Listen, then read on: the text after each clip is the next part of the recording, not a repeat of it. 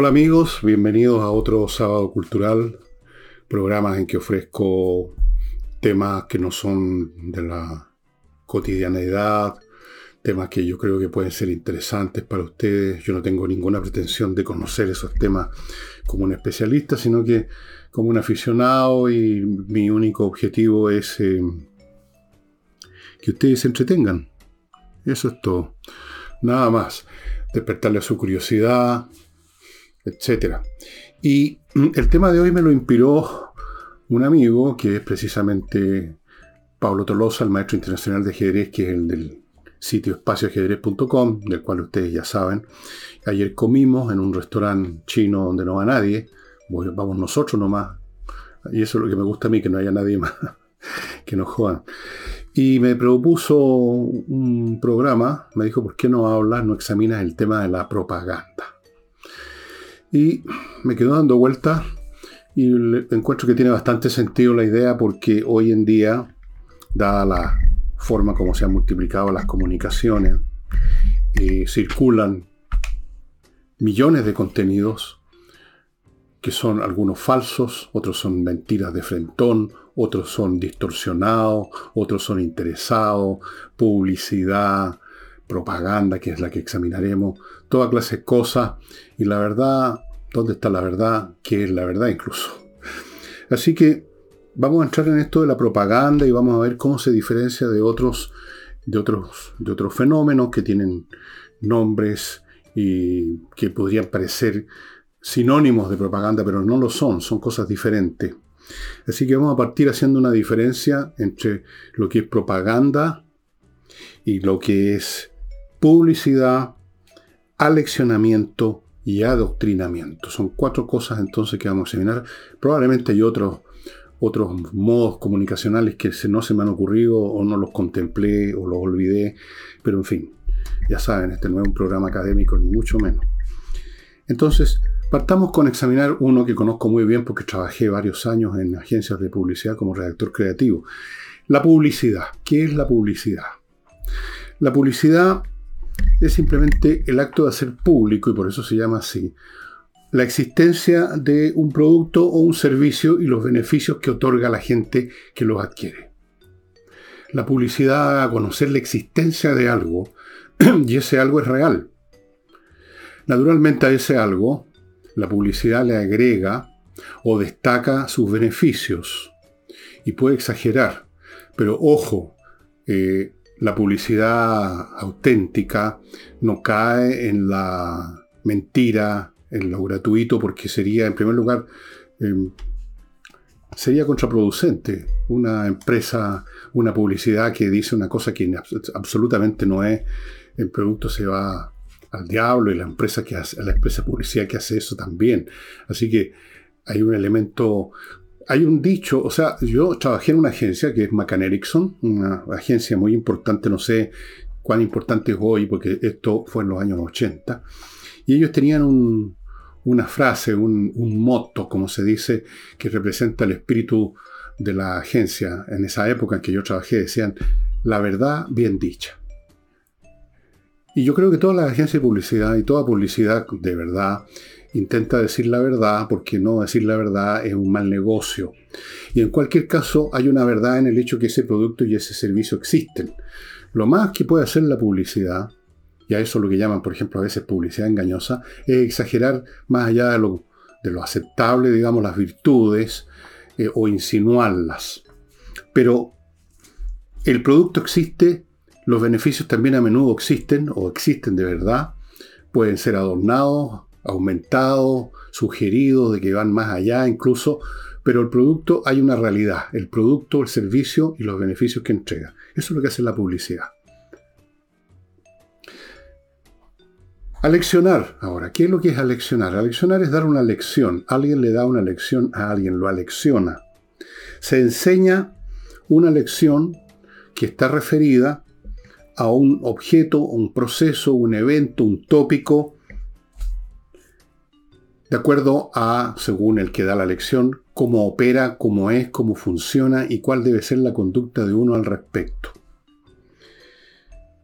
Nos alecciona para que sepamos qué hacer con ese evento.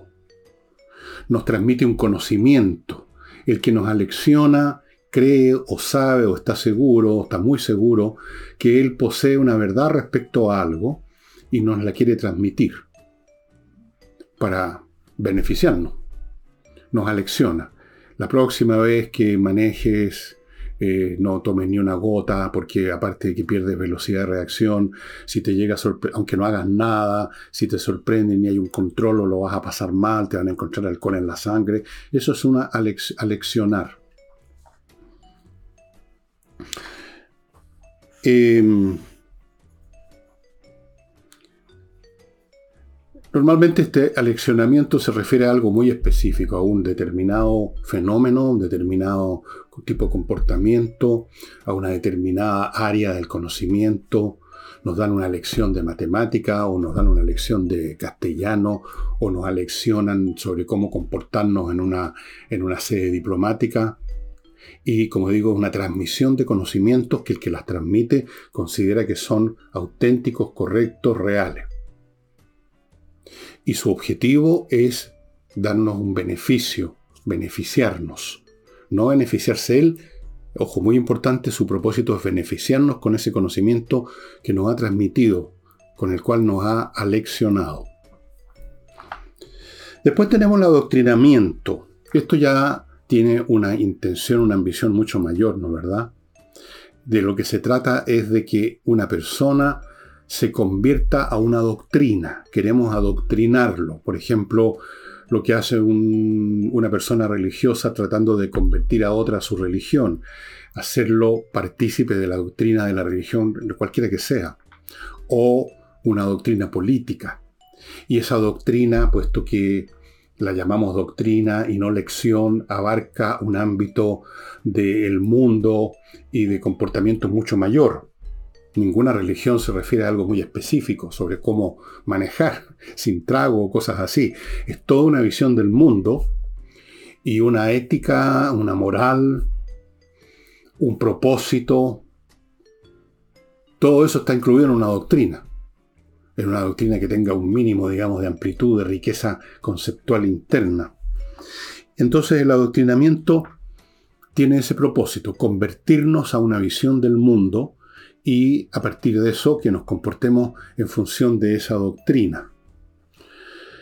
La persona que nos adoctrina es, está absolutamente convencido de la validez de su doctrina. Él nos quiere hacer el beneficio de que nosotros también veamos la luz. Hay un propósito benevolente yo sé cómo es el mundo, que hay Dios, que pasa esto, que pasa lo demás allá, y quiero que los que no creen, que los descreídos, que no saben de esto, comunicarles la verdad, llevarles la luz. Eso es adoctrinar.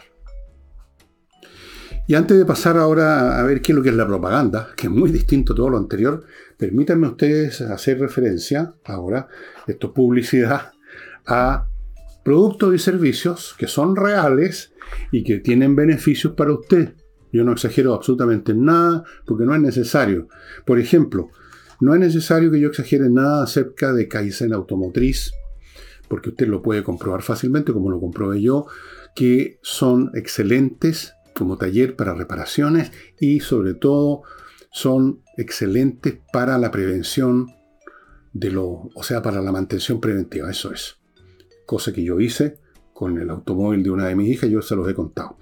Ellos revisan el auto, mucho más allá que simplemente ver si tiene aceite, si la batería está con carga, qué sé yo, lo revisan en todos los sentidos, para eso tienen un instrumental, tienen especialistas y cualquier cosa que encuentren la van rápidamente a reparar, van a poner el parche antes de la herida.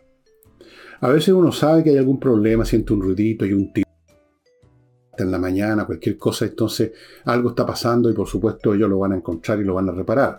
Otras veces uno es engañado completamente por el auto, que son muy mentirosos, todo funciona bien y de repente cae en pana. Las panas son absolutamente imprevistas, por cierto, uno queda en pana. Y el auto estaba funcionando bien hasta 5 segundos antes. Esas cosas suceden, entonces para que no sucedan uno, aunque no haya ningún signo, ningún tironcito, ninguna cosa rara, lleve su vehículo a Kaizen Automotriz. Continúo con conversaciones numéricas estos cursos dados por un ingeniero en la Universidad de Chile, básicamente en matemáticas para niños, también pueden haber adultos, con la idea de entregar el conocimiento matemático de una manera totalmente distinta y es lo que hace este señor. Y el resultado es que chicos que con los métodos habituales en los colegios odian las matemáticas, sacan malas notas porque no les gusta, les repulsa, no quieren entender o no entienden. Primero no quieren entender porque no entienden o no entienden porque no quieren entender, las dos cosas a veces, y muchos, muchos, yo diría la mayoría de los niños pasan por eso. La mayoría de los niños tienen problemas con las matemáticas. Con este caballero, este ingeniero, se acaba el problema. Él les muestra lo que la matemática realmente es. No una serie de fórmulas, no una serie de cosas que se repiten mecánicamente sin saber qué diablo significa, sino que se entiende cómo es, qué es realmente la matemática, el pensamiento matemático. Y es entretenido y los cabros se les espanta el miedo, el disgusto, todo eso y se convierten en en buenos con las matemáticas, en personas que no tienen problemas con las matemáticas y algunos incluso les encantan las matemáticas y de ahí quizás se van a transformar en, ingeniero, en matemático, en alguna cosa. Así es que póngase en contacto. Y termino este bloque con González y compañía, que es un buffet de abogados dedicados a temas puramente penales, que son los más serios, los más graves. Los, eh, los quebrantamientos a las leyes y disposiciones del Código Penal tienen pena de cárcel prácticamente todas, creo yo. Si no me equivoco, no soy abogado, pero me da la impresión, son serios, muy serios, y para eso existen una especialidad que son los abogados penalistas, que se dedican a eso solamente, a esos temas. Y este buffet, González y compañía, ha estado en, en, una serie de casos muy importantes que fueron, llegaron a las noticias en televisión hace unos tres años más o menos, y los ganaron, son muy, pero muy buenos. Así que si usted está en un lío, ya sea inocente o culpable, eso no me compete, pero un lío que tiene que ver con problemas penales, póngase en contacto con González y compañía. Bueno, vamos ahora a la propaganda. En general, uno, y con mucha razón, asocia la propaganda con política, propaganda política. Normalmente ese es el uso que tiene la propaganda. ¿Qué es lo que es? La propaganda, a ver, es un instrumento verbal o cinematográfico, visual, simbólico o todas estas cosas que tiene como objeto manipular la conciencia de otros para que estos absorban, crean ciertos postulados, ciertas ideas y se comporten como uno espera que lo hagan.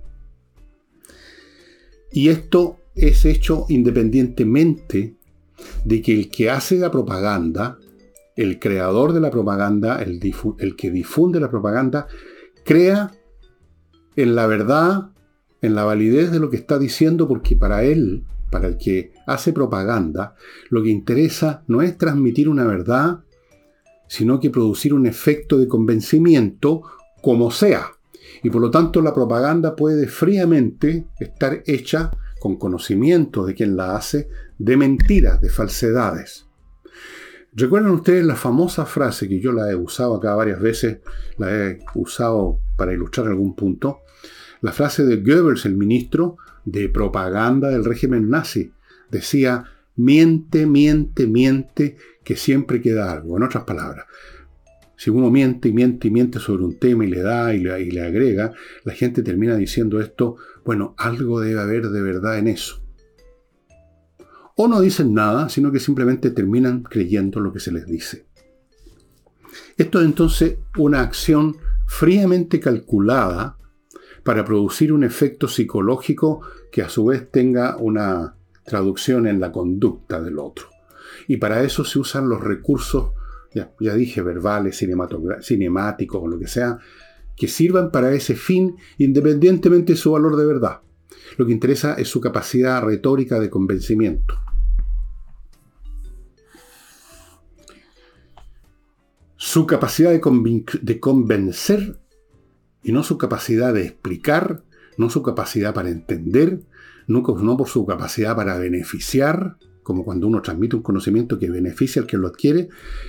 Queremos obtener una conducta de este fulano. Queremos que vote de tal manera, propaganda política. Queremos que vote por nosotros.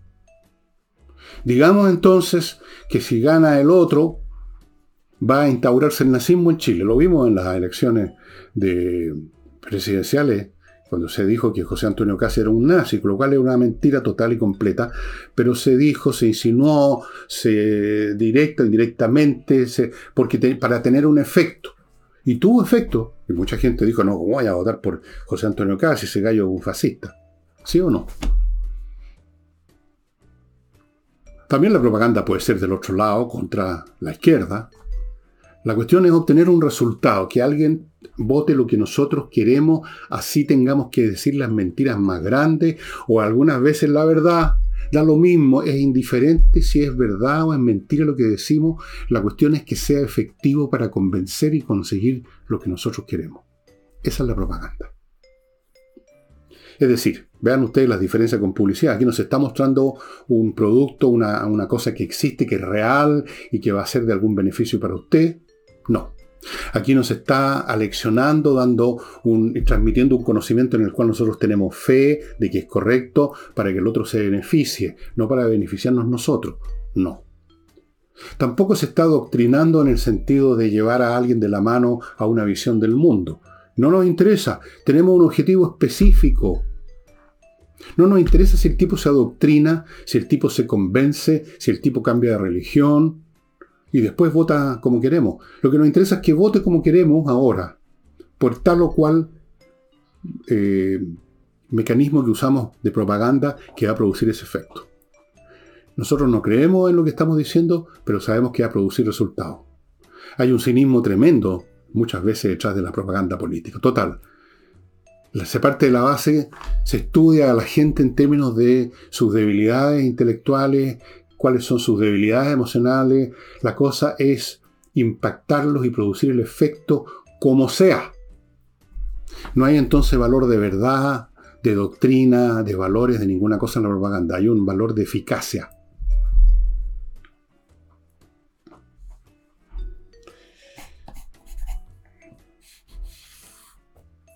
Así es. Y esa es la propaganda, la propaganda política la propaganda, que ustedes ven que no tiene que ver con la publicidad. Si yo digo, aquí tengo un mouse que traje de China, que me mandaron de AliExpress, que es súper bueno, fíjense ustedes que no es, inalámbrico, entonces miren ustedes, tiene una lucecita que titila atrás, y yo les recomiendo este producto, fíjense que es bastante bueno, ¿cómo se llama? A2. Bueno, estoy haciendo publicidad de una cosa real, este mouse existe. Yo estoy convencido porque lo he usado que es muy bueno. Entonces, eso es publicidad. Propaganda sería que yo les dijera, si ustedes votan por Perico los Palotes, mañana van a llegar los tanques rusos y se van a comer a las guaguas los tripulantes de los tanques. Eso sería propaganda. Sabiendo yo que van a haber algunos que se van a asustar y van a creer y van a votar lo que yo quiero o no van a votar por el otro, qué sé yo. Eso es propaganda. Yo estoy mintiendo, estoy inventando. La cosa es producir un efecto. Para beneficiar al otro, no, para beneficiarme yo. Cuando yo publicito esto es para beneficiarlo a usted. Cuando hago la publicidad que hago acá es porque creo que los productos son de beneficio para usted. Yo no voy a ganar nada con que usted use tal o cual producto. Se lo comunico. Bueno, gano lo que me pagan los avisadores, pero eso es otra historia. Completo, porque me van a pagar igual, ya sea que usted use o no el producto. ¿Se fija? Es independiente el asunto. Entonces, la propaganda es un ente siniestro, repleto de mentiras, de tergiversaciones, y hoy en día ha llegado a la perfección. Cuando, la radio se inventó como medio de comunicación y luego se popularizó y todo el mundo tenía un artefacto, una radio en su casa, se creó un gran mecanismo de propaganda política. Hitler usó fantásticamente bien todos estos recursos de la tecnología moderna para su propaganda. Hay una famosa cineasta alemana, que no recuerdo su nombre, muy brillante, desde luego, desde el punto de vista técnico, cómo filmaba las grandes ceremonias que eran a cada momento, el nazismo, porque estas religiones políticas o, metafísicas requieren ceremonias. donde se reenciende el fervor, se reafirma la fe, se logra generar una situación de comunión tribal que es muy importante. En el nazismo a cada momento se celebraba el día de X, Y, Z y habían puestas en escena teatrales inmensas que ustedes deben haber visto en más de algún documental. Y muchos de esos los filmó esta Riesenthal, creo que era el apellido, algo así. Brillantemente bien hecho. Las tomas, las tomas de abajo para arriba de las grandes figuras para que se vieran como monumentales, las tomas de masa. ¿Qué había de verdad en eso? Nada. O sea, había de verdad gente ahí, por supuesto, la que estaban filmando. Pero lo que se quería transmitir era otra cosa. Quería convencerse a la gente que Hitler era poco menos que Dios. Que Hitler era el gran benefactor del pueblo alemán. Que todo el pueblo alemán estaba con él. Y entonces las tomas de unas niñas blancas preciosas, típicas arias, con el, con el saludo nazi. Y la radio, los discursos, todos por supuesto transmitidos por la radio usaron fantásticamente bien y convencieron de su doctrina, de su postura siniestra, diabólica, a millones de alemanes. Y estamos hablando de un país con una alta tasa cultural, una alta tasa de alfabetismo, de cultura. Alemania, el país de los Beethoven, de los Haydn, de los Mozart. Digamos, bueno, ahora un país antes no era en esa época, pero de ahí, de ese pool humano y cultural, surgieron grandes genios de la ciencia de las artes, Alemania. Y ahí está el pueblo alemán manejado como, como quiso, Goebbels, la propaganda. Si ustedes escuchan los, discursos de Hitler, si ustedes escuchan los discursos, los pocos que hizo, pero hizo algunos Goebbels, la forma como usaban los argumentos, el tono de voz, las posturas, eso es propaganda. La cuestión es producir un efecto, no transmitir una verdad, no transmitir un conocimiento, no dar a conocer la existencia de algo. Mis perros.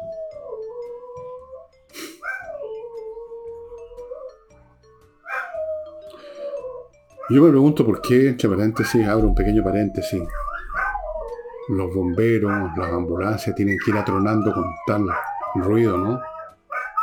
¿Cuál es el objeto de eso? ¿Abrirse paso simplemente? Bueno. Ahora,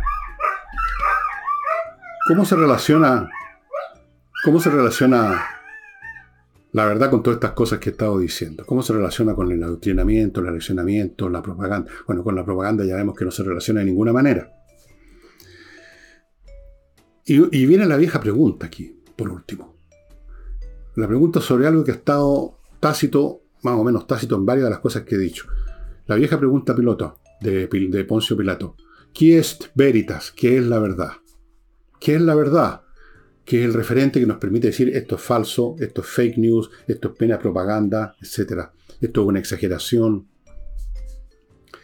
Bueno, eh, antes de entrar a eso, digamos, a balbucear sobre esto, porque yo no soy filósofo ni metafísico, permítanme decir, publicitarles algunos otros productos y servicios que son puramente para su beneficio, y así es. Oxinova, este polvito que se mezcla con agua, genera una colonia de bacterias aeróbicas y con eso usted ya sea que lo vierta eh, en un inodoro, en un water, que lo vaporice con un vaporizador en un jardín donde hay excretas de animales.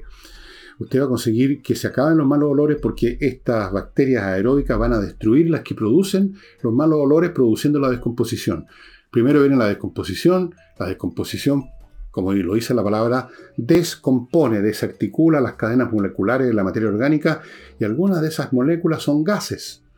Entonces ya no están amarrados en esa sustancia, brotan y son, huelen mal, muchos de ellos. Algunos no huelen, pero otros huelen muy mal. Algunos incluso son tóxicos. Usted liquida eso con oxinova. Por supuesto, hay que usarlo de cierta forma, no es llegar y tirarlo en un lavatorio y después echar a correr el agua, eso es absurdo. Las instrucciones están entregadas con los paquetes y usted se le va a acabar el problema en los malos olores. Sigo con la revista Mundo Bursátil. Este es otro beneficio que yo les estoy entregando a aquellos que invierten en la bolsa y por lo tanto necesitan de manera vital una buena información, como mínimo una información de dónde mejor no meter ni un peso. Y eso lo consiguen con la revista Mundo Bursátil que los invita a suscribirse. Esta revista es por suscripción Está hecha por gente que lleva años estudiando las bolsas, conocen la bolsa chilena al dedillo, cómo se mueve. Junto con eso están asociados con una corredora de la bolsa muy prestigiosa que les da más otra información. Entonces, si usted invierte o va a invertir poco o mucho, pero invierte en la bolsa, más le vale tener esta pequeñísima inversión que consiste en suscribirse a una revista que le va a dar información sobre sus grandes inversiones. Revista Mundo Bursátil. Y termino este bloque con Climo, amigos, que le recuerda a todos los señores empresarios que puedan estar viendo este programa, que si usted tiene una, un galpones donde trabaja gente, eh, con máquinas y qué sé yo, recuerde que hay una ley que determina que nunca puede sobrepasar la temperatura ambiental en medio de las máquinas y, todo lo demás, y combustiones y cosas que producen calor, no puede sobrepasar los 29 grados Celsius. Y muchas veces llegan a los 40 o más. Y de repente llega un inspector y se acabó, y vienen unas multas feroces, pero aunque no llegue nunca un inspector, los trabajadores están trabajando subóptimamente, están molestos, están fatigados, se fatigan antes, se cansan, se distraen por el calor, les corre la transpiración.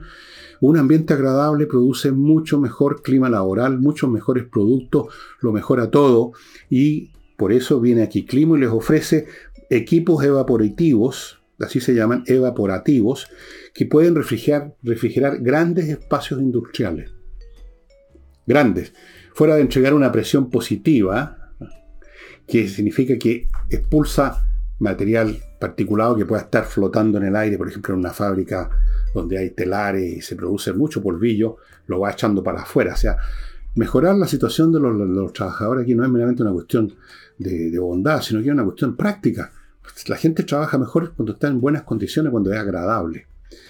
Así que ya sabe, fuera de eso, Climo les ofrece un financiamiento especial a las empresas para la adquisición e instalación de estos equipos.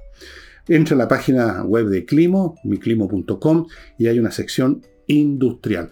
En cuanto a los particulares, ya conocen el producto del cual les he hablado muchas veces, estos equipos fantásticos que lo hacen todo que le mantienen a usted su casa a la temperatura que usted quiere en la época del año que sea. miclimo.com. Y vamos a continuar con el programa. ¿Dónde está la verdad en toda esta cuestión? Eh, ¿Qué papel juega? Bueno, voy a partir con algo muy simple. Verdad es lo que es, eso que es. La verdad de las cosas es lo que las cosas son, es su naturaleza.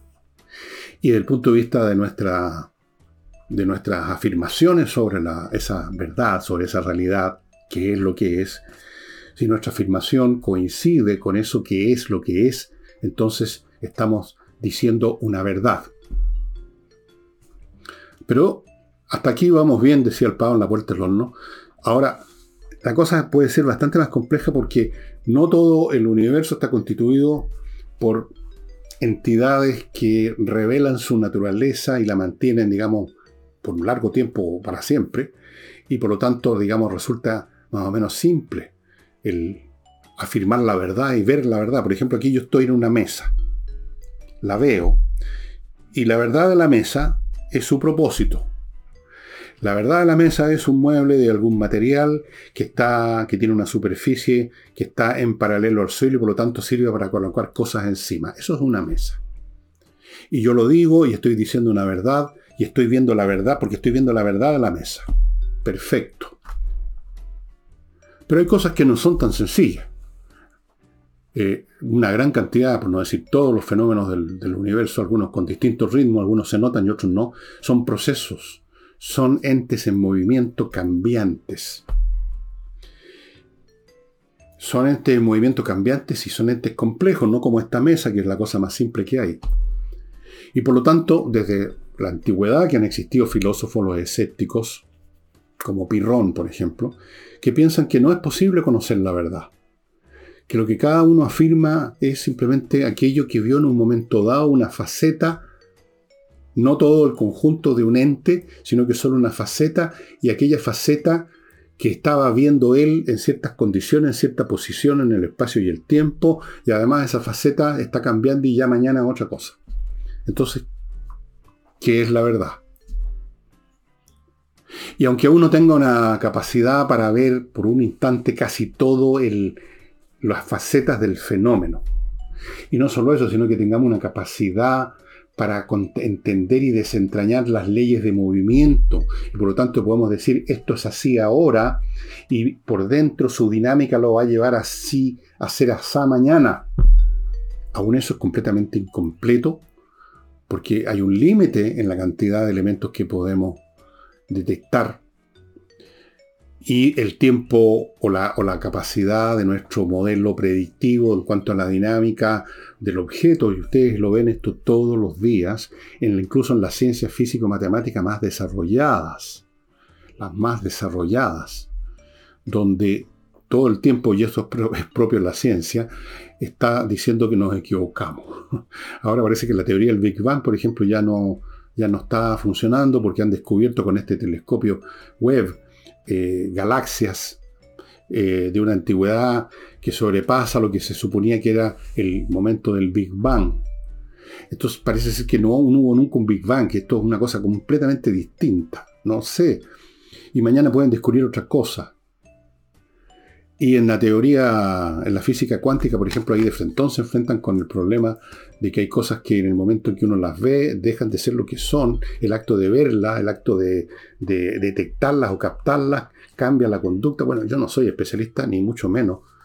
No conozco ni apenas el ABC de la ni, ni el A de la física cuántica, pero me alcanzo a dar cuenta que ahí se revela una, una aquí se revela en esa visión en ese modelo teórico de la física, se revela cuánto más complejo es el mundo que eh, lo que nos parece a nosotros, que un catálogo de objetos fijos que los vemos con nuestros ojos, los oímos, y más o menos considerando nuestros lapsos de vida son duraderos, porque esta mesa que está aquí, yo la voy a ver, voy a morirme va a estar aquí, pero evidentemente va a haber un día en que se va a desintegrar, probablemente. Pero mientras tanto, en lo que corresponde a mi lapso de vida, esto es una cosa estable y yo puedo decir tranquilamente hoy y mañana esto es una mesa. Es complicado esta cuestión. Es complicado. Es decir, si acaso en la propaganda hay una intención explícita de evadir la verdad o dejarla de lado como algo irrelevante porque lo que nos interesa es simplemente transmitir un contenido comunicacional que produzca un efecto. Eso es absolutamente lo contrario al esfuerzo de una persona, un filósofo, un científico, una persona intelectualmente honesta que trata de desentrañar la verdad, lo que está, tiene frente a sí, frente a sus ojos, digamos, y llegado el caso quizás transmitirla, exponerla con una afirmación científica o de sentido común, decir esto funciona así, pero ¿cuál es la gran distancia que hay realmente? ¿Hasta qué punto, por ejemplo, una afirmación, una afirmación que puede no tener ninguna relación con la verdad, que yo no me interesa la verdad, sino que quiero crear un efecto, no puede por eso mismo, si produce el efecto, generar su propia verdad? Es decir, yo entro a una sala donde esta gente está viendo una película y grito incendio, fuego, no hay nada.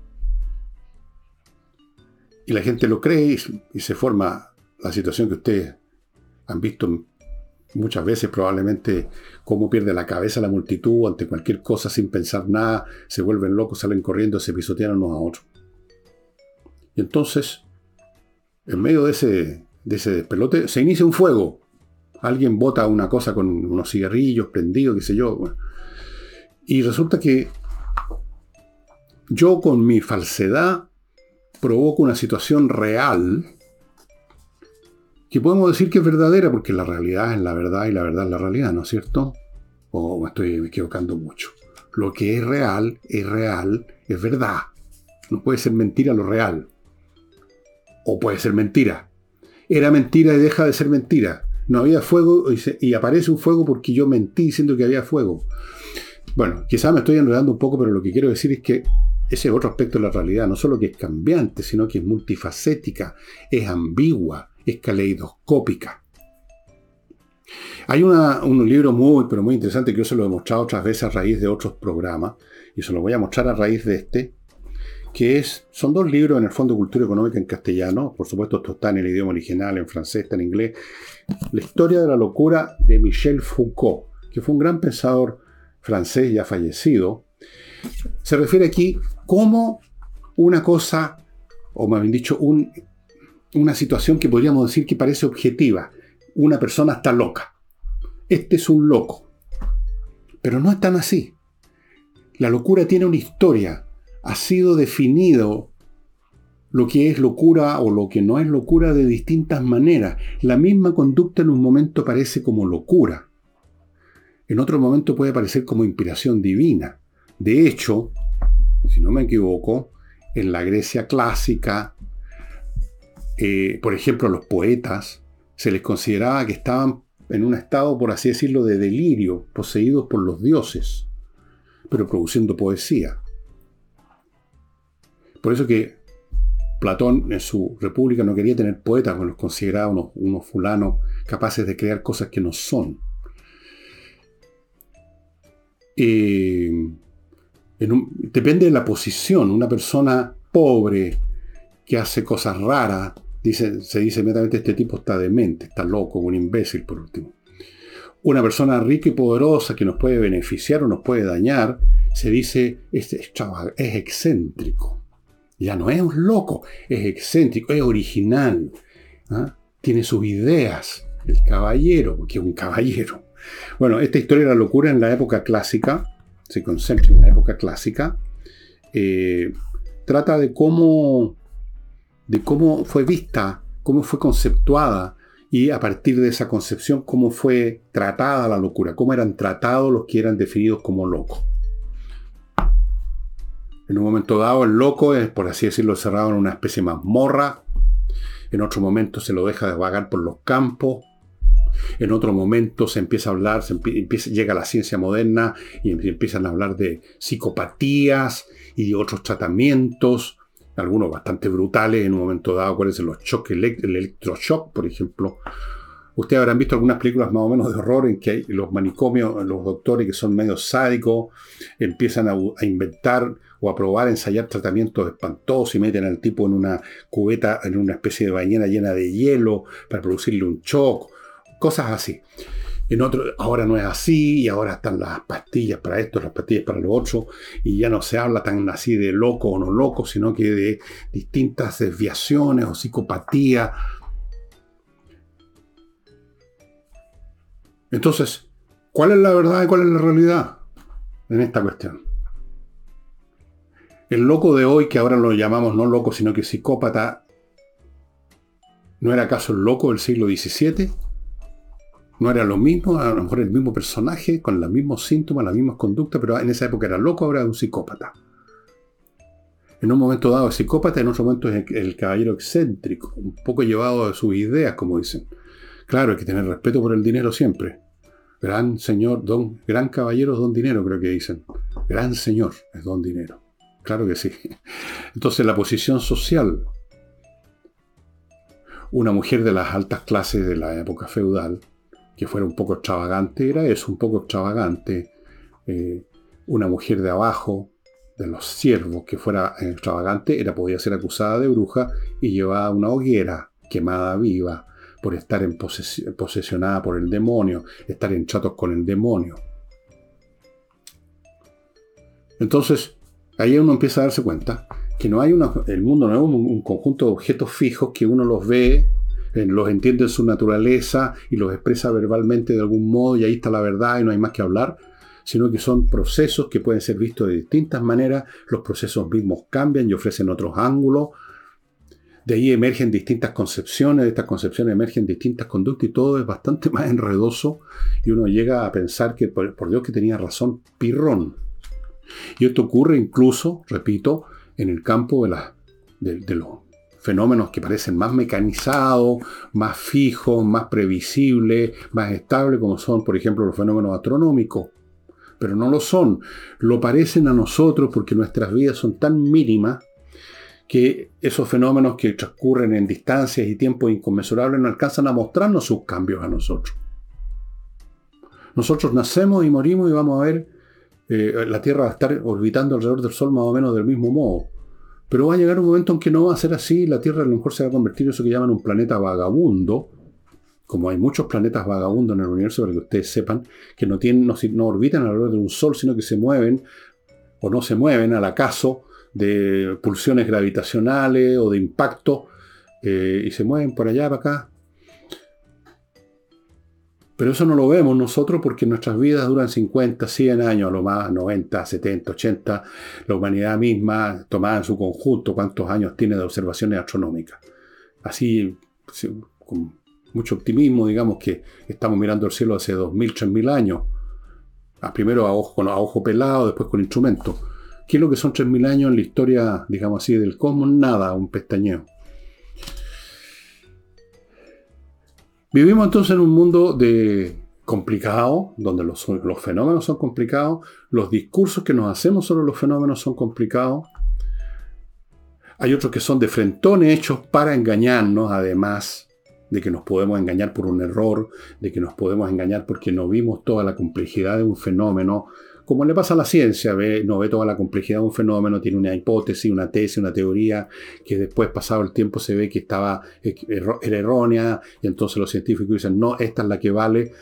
Y aparte de eso está la propaganda, la mentira hecha con propósito, fríamente calculada para producir un comportamiento. Y hoy en día los seres humanos nos movemos en medio de un universo de comunicaciones que nos vienen por todos lados, especialmente las personas que en una especie de obsesión morbosa viven en estado de comunicación, llamemos, si no pueden perderse las noticias. Luego están con el celular incrustado en la oreja. Luego están viendo todo lo que pueden de, los mensajes que se mandan uno a otro en, todas estas plataformas digitales. No bastándoles eso, entran a internet. Y pues abren la prensa, quizás si son alfabetos. La televisión, la radio, ¿Y qué hacen con ese inmenso, infinito barullo comunicacional? Se confunden y ya, como Poncio Pilato dicen, est veritas. Peor, ni siquiera ya les queda espacio para preguntárselo. Simplemente como un planeta de estos vagabundos van de una cosa a otra en un momento, los influye una fake news, al momento siguiente lo que les dice un comentarista de un matinal, después lo que apareció en la televisión en la noche, después lo que apareció en el diario en la mañana, luego lo que escucharon en una radio, después lo que les contó un amigo eh, por WhatsApp, y ahí van rebotando de un lado para otro sin tener idea de dónde están parados, víctimas de todas las mentiras, de todas las publicidades, de todas las propagandas, de todos los adoctrinamientos, de todos los discursos, de todo, de todo. ¿Cómo se la arregla uno en ese mundo? Bueno, yo no estoy aquí para dar consejo cómo se la arregla uno. Yo me la arreglo mediante el mecanismo muy simple de la selección. Escucho y veo lo menos posible, el mínimo absolutamente necesario, y luego lo paso por la procesadora mental para ver qué puede haber de cierto en esto. Por ejemplo, le pongo un ejemplo simple que usted puede ahora mismo comprobar. Entre a YouTube y vea y ponga, digamos, busque los los canales de YouTube que están dedicados a la guerra ruso-ucraniana, que yo los investigo todos los días. Ustedes van a ver un montón de ofertas, por así decirlo, con unos títulos que son para que usted pinche, para que usted caiga, lo están manipulando para que usted abra ese canal y a eso ya lo está beneficiando a los youtubers por el título que puede ser completamente falso, pero usted no tiene para qué caer en eso y pinchar y darle en el gusto. Usted dice, pues si dice, por ejemplo, eh, los rusos acaban de matar a Zelensky, usted sabe que eso no puede ser. Que eso, eso habría salido en otros medios, por último, ya. Ya, estaría en otro, en la CNN. O le dicen los ucranianos hundieron a toda la flota rusa, ahora no queda ni un barco. Usted dice eso es imposible. ¿Con qué y cómo podrían hundir toda la flota rusa? En primer lugar, no toda la flota rusa está en el Mar Negro. Un poquito de análisis y usted dice ya este canal no lo veo más, lo elimino. Así uno trabaja con estas cosas. Antes de seguir y mostrarle un poquito otras cositas, les quiero recordar al fondo las cumbres, otra cosa de beneficio para ustedes, total, un proyecto inmobiliario que está en la zona de la playa de Klinichek, eh, a 10 minutos en vehículo de Puerto Vara, en medio de un bosque. O sea, usted las parcelas que adquiera en este proyecto Fondo Las Cumbres, en esta... No, es un proyecto, es una cosa real ya. Usted va a estar en medio de un bosque, estimados amigos. Y si no me cree, aquí hay un QR en la imagen que está a mi lado, que usted puede agarrar con su celular y luego con eso va a ir a un sitio de la, en la internet donde le van a mostrar el lugar, va a ver imágenes, va a escuchar y ver personas que están ahí, lo que dice, qué significa vivir ahí, etc. Y pongo fin a este bloque con Higiena, la academia de música que enseña vía online a tocar guitarra, todas las clases de guitarra eléctrica y acústica, flautas, la traversa y la dulce, teclado, eso incluye piano, órgano electrónico, etc., batería, contrabajo, saxofón, ukelele, voz, canto popular, lírico, montones de cosas, amigos, online, lo cual es muy cómodo y muy efectivo. Y además Higiena, que usted puede entrar al sitio en la dirección que está viendo a mi derecha, ofrece para que usted se convenza que la cosa le interesa, que le guste y que es buena, le ofrece una clase demo gratis. La, misma, la clase completa, no cinco minutos, un demo, un demo que es la clase completa para que usted vea lo efectivo, lo interesante, que usted vea si le interesa a usted, en primer lugar. Porque uno puede tener un capricho, quiero aprender a tocar guitarra y después resulta que no, no le tinca mucho. Bueno, usted lo va a ver en esa clase demo. Ahora amigos,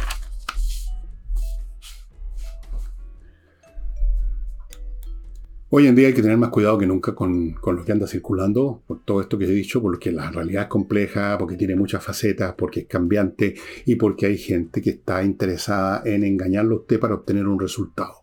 Y les da resultado. En política lo vemos todo el tiempo.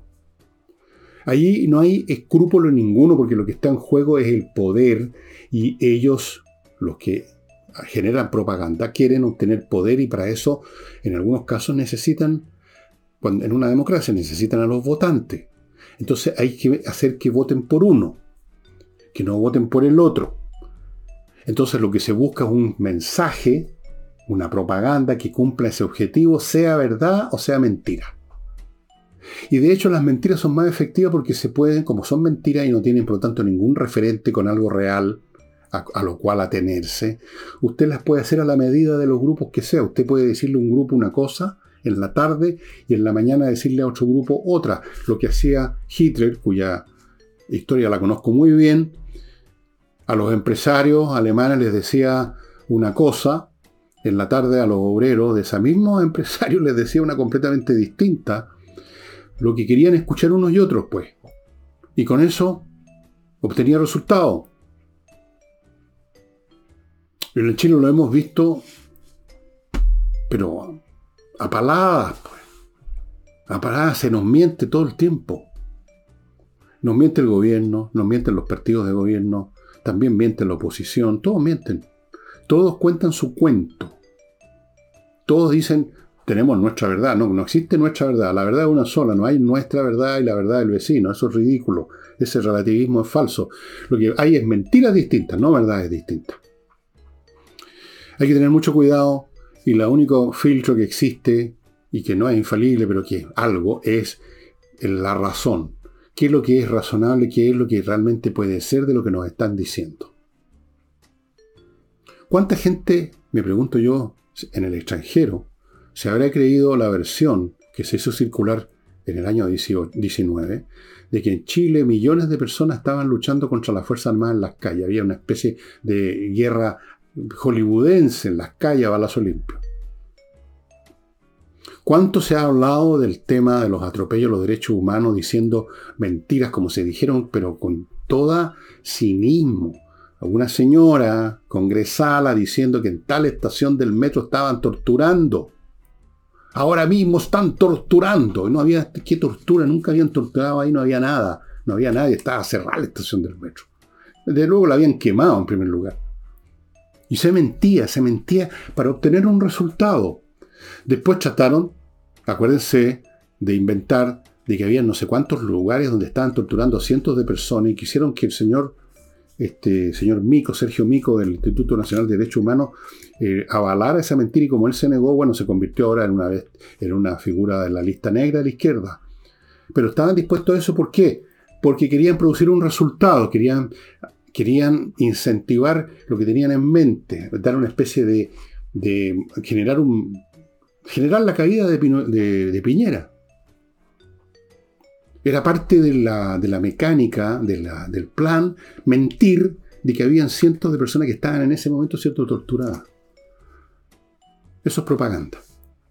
Hay que tener mucho cuidado, estimados amigos. Uno tiene que pensar, es posible que estén torturando cientos de personas en el clima que hay ahora en Chile con este gobernante que tiene este carácter, con estas tropas y, soldados que han salido a las calles a estar como palitroque y al mismo tiempo se supone que hay unos tipos que están torturando cientos de personas. No pega una cosa con otra, ¿no es cierto? Uno hace ese pequeño análisis y se da cuenta que le están mintiendo a uno. No tiene que ir a constatar hechos, la lógica misma nos dice que eso es una mentira. Con la sola lógica uno descubre miles de mentiras. Con el solo examinar lo que nos dicen, las palabras que usan, los conceptos que usan y cómo las enlazan, uno puede detectar muchas mentiras sin moverse su escritorio. Pero ese es un ejercicio que hay que hacer. mucha gente no lo hace. Están acostumbrados a decir, bueno, pero está en la, en la televisión, tiene que ser cierto. Lo dijo fulanito, lo dijo esta niña tan monona que es del partido X. Tiene que ser cierto. Ojo amigos que vivimos en tiempo en que reina la mentira y el desparpajo para decirla. Y la incredulidad y la credulidad y la necedad para creerlas. Este libro se los recomiendo mucho. Como ustedes ven, está en el Fondo Cultura Económica, así que lo pueden encontrar sin problema. Y si no está en este momento, porque esto los compré, yo los he leído en otra edición, los compré en esta edición. Y en esta edición, fíjese que no lo, no lo he leído, porque me acuerdo muy bien del tema los leí en su idioma original, pero cuando estuve una vez en la librería del Fondo Cultura, los visto y me tenté y los compré, pues dije alguna vez los voy a releer. Todavía no los he releído, pero sé de qué tratan y es realmente excelente. Por eso que lo compré de nuevo. Y Historia de la Locura en la época clásica son dos tomos, como ustedes ven.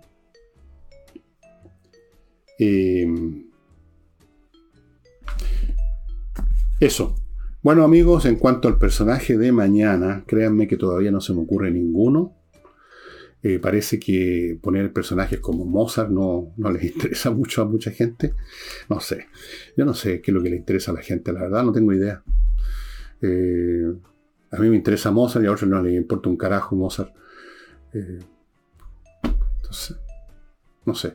Yo trato de ser honesto y hacer, examinar temas que me parecen importantes eh, como primer criterio y no si cuánto, cuánto rating me va a dar esto. Me gustaría que hubiera mucho rating, por supuesto, yo vivo de esto, pero cuando elijo un tema o un personaje busco algo que me parece que vale la pena.